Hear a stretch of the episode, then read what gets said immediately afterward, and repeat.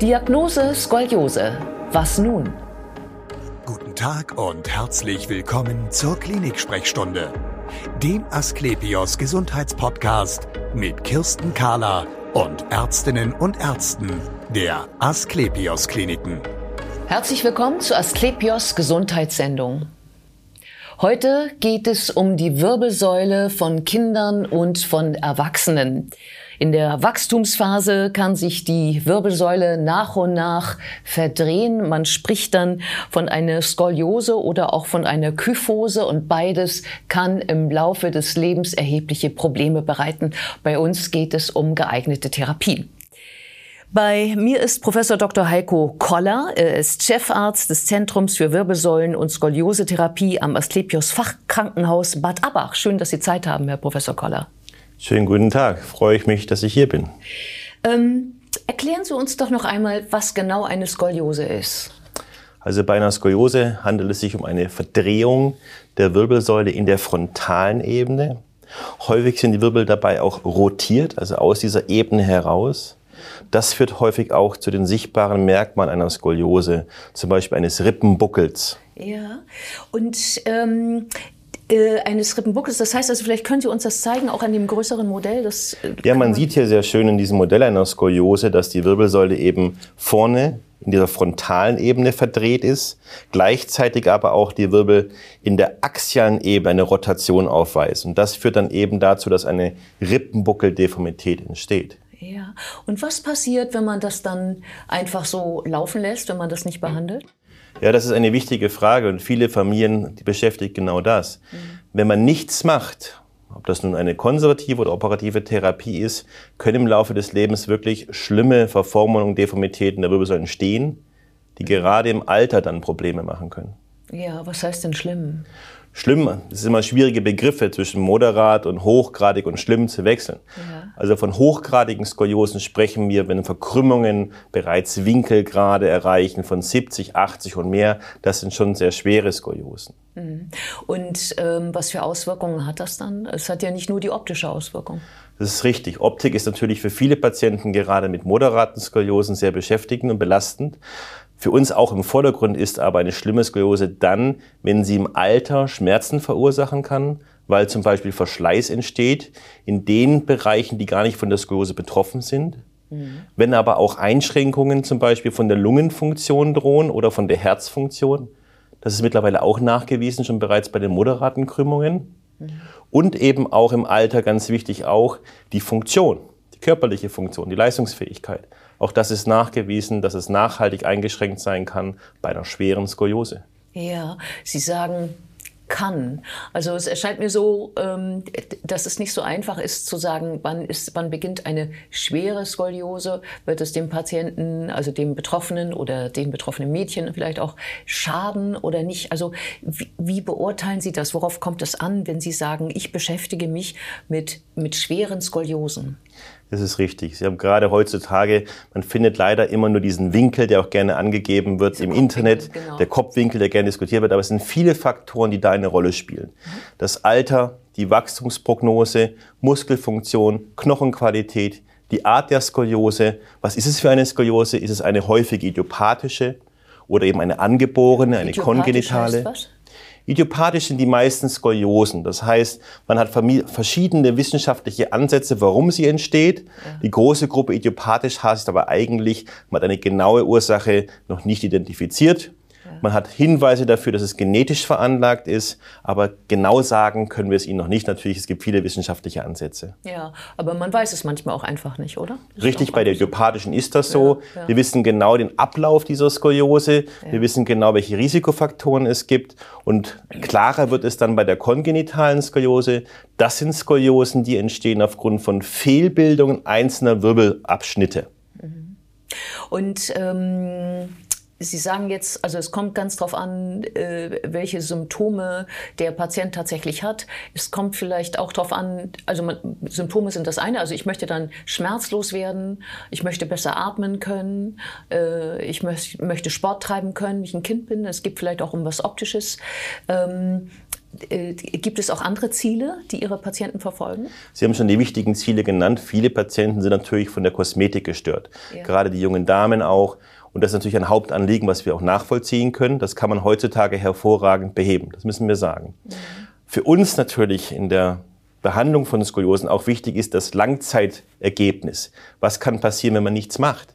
Und da wissen wir eben heutzutage auch als Chirurgen und als Ärzte, die Kinder im Alter von zwei Jahren behandeln, bis zu den 80-jährigen betagten Patienten. Wir wissen, was im Alter passieren kann.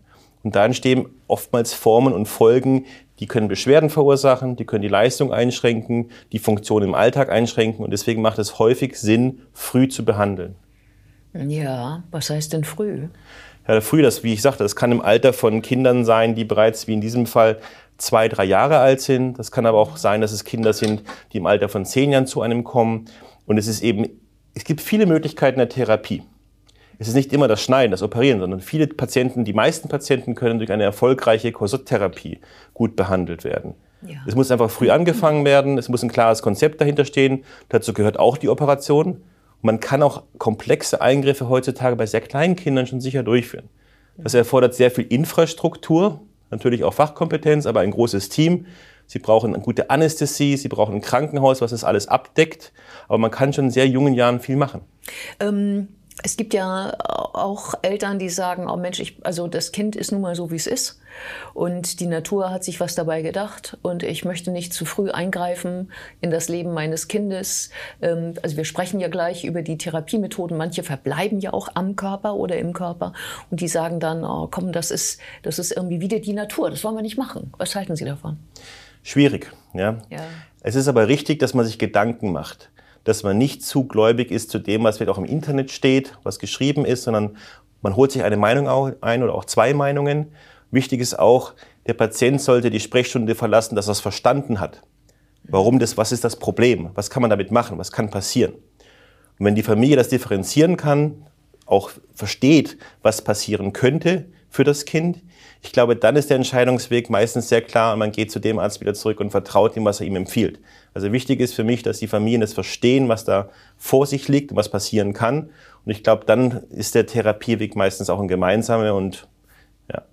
Ähm, genau, es muss nicht immer gleich eine OP sein. Richtig. Sagten Sie, Sie haben zum Beispiel eben das Korsett angesprochen. Das sind ja diese sogenannten konservativen Therapien. Ähm, welche Möglichkeiten gibt es da? Also konsultative Therapie heißt auch mal, muss man sagen, ganz klassisch heutzutage beobachten, wenn man es kann, wenn man es darf, wenn man eben keine Korsetttherapie machen muss. Es muss nicht jeder mit einer leichten Skoliose in das Korsett. Korsetttherapie heißt aber auch erfolgreich heutzutage konsequent tragen. Moderne Konzepte, also moderne äh, Korsette auch, die gut angepasst sind, die gut sitzen, ist auch wichtig. Beim Sport kann man es auslassen natürlich, das ist auch wichtig. Muskelaufbau ist wichtig. Also die konservative Therapie heißt nicht nur Korsett. Das heißt genau abzuwägen, wann macht es Sinn, Wann ist aber auch eine Skoliose zum Beispiel schon so aggressiv in seinem Wachstum, dass das Korsett auch wenig Chancen hat? Mhm. Und da sind wir an dem Punkt, wo man eben auch über wachstumslenkende Chirurgie spricht. Das heißt, es gibt eine Menge an Verfahren heutzutage, wo man auch schon bei einem Kind die Wirbelsäule während des Wachstums operativ behandeln kann, auch mit minimalmassiven Methoden und dann stufenweise über die Jahre hinweg zu lenken, bis das Kind ausgewachsen ist. Mhm. Das heißt, wir sind jetzt, also äh, das, über das Korsett haben wir gesprochen, man muss es nicht durchgehend tragen, richtig, richtig. aber man muss es ähm, oft tragen. Ähm, dazu gehören sicherlich auch Physiotherapien, die wahrscheinlich, also dass man den Bewegungsapparat äh, so stärkt, wie er gestärkt werden soll, vielleicht auch um etwas auszugleichen. Und jetzt sind wir äh, bei dem Thema Operationen, also wachstumslenkende Systeme, davon haben Sie gerade gesprochen, für Kinder, die noch im Wachstum sind. Richtig. Was gibt es da für Möglichkeiten? Also klassisch in aller Munde waren lange Zeit die Magnetstäbe, auch im deutschsprachigen Raum. Genau, das die man von außen mit den Magneten verschiebt. Richtig, die ja. kann man von außen sozusagen ja. steuern mit einer Fernsteuerung und das Kind stufenweise wachsen lassen. Wir haben das vor über zehn Jahren auch eingeführt und es ist eine tolle Technik für den richtigen Patienten. Man mhm. weiß heutzutage auch, es ist nicht für alle Patienten gut. Es gibt viele Behandlungsmöglichkeiten. Es gibt ja klassische Verfahren, die immer noch sehr gut sind. Es gibt hier sogenannte Trolley-Verfahren. Es gibt auch Verfahren mittlerweile dynamische Skoliosekorrektur. Also Moment, stopp, stopp. Also erst einmal, also Sie, Sie, ähm, Sie bringen Sch Schrauben an an den Wirbelkörpern und setzen dort links und rechts oder nur an einer Stelle eine Stange ein. Und die kann man dann von außen mit einem Magneten wie so ein Teleskopstab immer wieder nach oben schieben. Kann ich, habe ich das so richtig ja, das haben Sie, sehr so gut haben Sie sehr gut beschrieben. Das ist ein Magnetstabverfahren, genau. wo Schräubchen eingebracht werden. Genau. Es werden Stäbe eingebracht und die kann man von außen steuern, dass dann zunehmend ein Wachstum passiert und gleichzeitig eine Skoliose-Lenkung. Genau. Und ähm, äh, dieses, dieses andere Verfahren, dieses Trolley-Verfahren, was ist das? Das Trolley-Verfahren hat eigentlich eine sehr alte Geschichte, ist aber neu, also modernisiert worden. Sie haben bei dem Trolley-Verfahren die Möglichkeit, dass Sie bei der Erstoperation bereits eine hervorragende Korrektur erreichen und dies dann Wachstumslenken so halten können. Das heißt, dort gleiten die Stäbe aneinander während des Wachstums. Man muss nicht so häufig eingreifen. Es ist für die richtige Krümmung eine sehr tolle Therapie. Ja, ähm, wovon man auch hört inzwischen, das ist äh, so etwas, ich nenne es mal Gummiband. Okay. Äh, was ist das? Also die dynamische Skoliosekorrektur ist ein recht neues Verfahren, hat aber auch einen klassischen Hintergrund schon. Es ist eine sehr gute Technik bei einer wachsenden Skoliose, also bei einer sehr jungen Patienten ist es eine sehr gute Technik. Bei den Jugendlichen, die kurz vor ihrem Wachstumsabschluss stehen und wo es auch eingesetzt wird, muss man sehr noch kritisch beäugen, was die Langzeitergebnisse bringen. Und mhm. wir fokussieren da eher auf eine wachstumslenkende Therapie mit diesem Verfahren als eine Behandlung für Jugendliche. Ja, ähm, wir haben jetzt hier über die Menschen, über die Patienten gesprochen, die noch im Wachstum sind, also wo man sozusagen nochmal in die richtige Richtung beeinflussen kann. Ähm, aber das Wachstum ist ja doch eher abgeschlossen, als man glaubt. Und was mache ich denn, wenn ich erst so als Endteenager oder älter merke, das mir doch meine Skoliose zu schaffen macht. Also das ist ein ganz guter Punkt, den Sie ansprechen. Wir reden nicht nur von den Teenagern im Alter von 14 bis 16 Jahren, sondern auch die jungen Damen und Herren Mitte 20, Anfang 30. Auch für all diese Patienten kommt eine klassische Skoliose-Korrekturchirurgie in Frage, wenn die Krümmungen groß genug sind. Man kann auch im höheren Alter dort hervorragende Ergebnisse erreichen. Wichtig ist eben dabei, es gibt sehr etablierte Methoden, sehr sicher heutzutage, und wir erreichen heute bereits viel mehr Korrektur als noch vor zehn Jahren.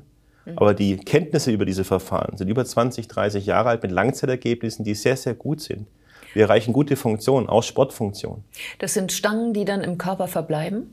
Richtig. Eine, also eine Versteifung sozusagen der Wirbelsäule? Richtig. Es ist hauptsächlich ein Eingriff, wo Sie Schrauben und Stäbe benutzen, um diese Korrektur herbeizuführen. Die bleiben auch für immer in dem Körper drin. Und das Ziel ist immer, dass wir möglichst kurzstreckig nur versteifen und das Schöne ist heutzutage, wir können auch in diesen kurzstreckigen, in diesen kurzen Abschnitten hervorragende Korrektur herbeiführen. Hm. Mir hat mal jemand gesagt, ähm, das klingt schlimmer als es ist, denn jeder Mensch versteift im Laufe seines Lebens und das merkt man ja auch an sich selber. Ist das so? Würden Sie das so unterstützen? Wir werden sicherlich nicht mehr beweglich im Alter, das stimmt schon durch den Verschleiß. Und gerade deswegen ist das Ziel, wenn wir eine Skoliose heute behandeln, dass wir eine gute Korrektur herstellen, dass eben möglichst nur ein kurzer Abschnitt der Wirbelsäule betroffen ist von der Operation. Mhm. Und die restlichen Segmente, die restlichen Wirbel frei beweglich bleiben. Ja. Ähm Gibt es Grenzen, also wo Sie sagen, ähm, äh, da mutet man doch letztlich der, den OP-Möglichkeiten zu viel zu? Also das ist ein guter Punkt, den Sie ansprechen. Also hochgradige Skoliosen. Das ist, es ist ein Steckenpferd von mir, das stimmt. Das ist ein Bereich, der sich in den letzten zehn Jahren sehr weit entwickelt hat. Man kann sehr viel erreichen. Es gibt aufwendige Korrekturverfahren, dafür brauchen Sie große Infrastruktur eines Klinikums, eine Anästhesie, äh, viel Erfahrung. Es gibt Möglichkeiten der Navigation, es gibt Möglichkeiten, wie Sie auch hier gesehen haben, der 3D-Planung von Patienteneingriffen. Und da werden die Grenzen schon sehr weit hinausgeschoben, gerade bei Kindern, die auch schwere Lungenfunktionseinschränkungen bereits haben. Aber auch da macht es die moderne Medizin möglich, dass sie schon viel erreichen können. Sie müssen natürlich die Ziele ganz genau mit jedem Patienten individuell besprechen. Jede Familie, jeder Patient hat ein eigenes Ziel. Lungenfunktion, allgemeine Funktion, was die Prognose fürs Alter ist. Und das müssen Sie sehr genau besprechen vor der Operation.